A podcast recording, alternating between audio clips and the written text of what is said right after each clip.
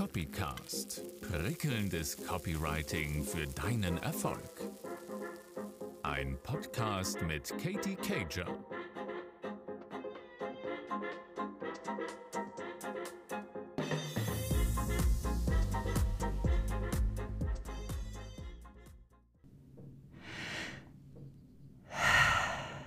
So, wir machen es kurz und bündig. Ich freue mich riesig, dass du heute dabei bist im ABC zum prickelnden Copywriting. Heute im Buchstaben A kümmern wir uns um den Atem. What the hell? Was zur Hölle hat das mit dem Schreiben zu tun und warum reden wir im gesprochenen Text überhaupt über das Thema Atmen? Naja, weil es so wichtig ist, oder? Hast du nicht auch schon mal einen Text gelesen, wo du gefühlt komplett außer Atem warst danach? Mach das mal, lies mal deine Beiträge laut vor, bevor du sie veröffentlichst. Du weißt ja, dass ich eine große Freundin davon bin, ganz kurze Sätze zu schreiben und das auch mal wieder abzuwechseln und ähm, auf jeden Fall nie länger als 15 Wörter in ein äh, oder nie mehr als 15 Wörter in einen Satz zu packen. Aber mach auch mal ganz kurze Sätze. Also entlerne das, was du im Deutschunterricht für falsch irgendwie angestrichen bekommen hast oder was für falsch befunden wurde. Du darfst auch mal Sätze schreiben, die nur ein, zwei Wörter haben. Du darfst auch mal drei Wörter mit einem dramatischen Punkt hintereinander rein, um dem Ganzen einen Spannungsbogen und einen Aufbau zu verleihen. Mm, den Fehler, den ich nämlich immer häufig sehe bei äh, den Teilnehmenden äh, von Geschichten, die verkaufen, äh, die mir ihre Texte einreichen, aber auch im, im gesamten Marketing so um mich herum, ähm, ist immer, dass die Sätze oder die Texte generell so möglichst komplex sind. Und das machen wir gerade im deutschsprachigen Raum ja sehr gerne. Ne? Du hast ja bestimmt auch im Deutschunterricht gelernt, dass je länger und je äh, mehr Kommas das Ganze hat und je komplizierter ähm, ein Satz ist, äh, umso intelligenter oder intellektueller ähm, der Schreibende.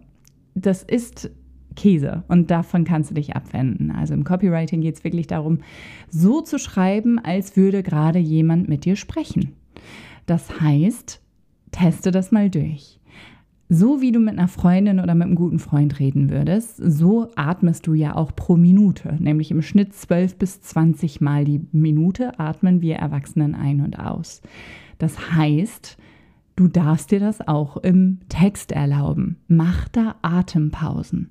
Also nicht nur Absätze, ähm, wo sie logisch Sinn machen, sondern auch mal kurze Sätze, mal sehr, sehr kurze Sätze, auch mal Bindestriche gönn dir da die ganze Palette der, Satz, ähm, der Satzzeichen und ähm, spiel mal damit. Also auch mal mit Ausrufezeichen oder mal mit Doppelpunkt und Semikolon und was es da alles Tolles in der deutschen Sprache gibt.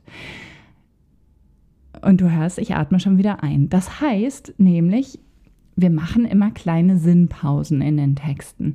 Überforder deine Leser nicht. Und gerade wenn es darum geht, einen Text für ein Newsletter zu schreiben, wo die Menschen ja meistens nur durchscrollen und nur scannen, was für sie jetzt relevant ist, oder einen Text für LinkedIn zum Beispiel, die Menschen werden nicht so hyper konzentriert sein, weil die sind wahrscheinlich gerade in einer, in einer Mittagspause oder sind in einem äh, Office irgendwo, da ist viel Trubel.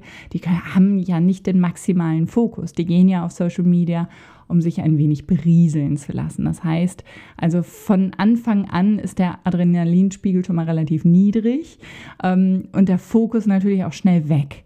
Das heißt, halte ihre Aufmerksamkeit, also die Aufmerksamkeit deiner Lesenden, ähm, indem du eben so schreibst, wie du sprichst und auch so schreibst, dass man es gut verstehen kann und kurze Sätze reinhaust.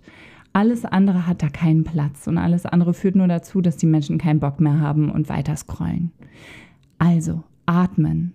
Das gilt auch für deine Texte achte mal drauf, wenn du das nächste Mal einen Text schreibst, vielleicht mal heute oder morgen, lies dir den laut durch oder laut vor und schau mal, ob du an gewissen Stellen vielleicht außer Puste bist, weil du da einfach zu viele Wörter hintereinander äh, gereiht hast und zu viel Info vielleicht gibst.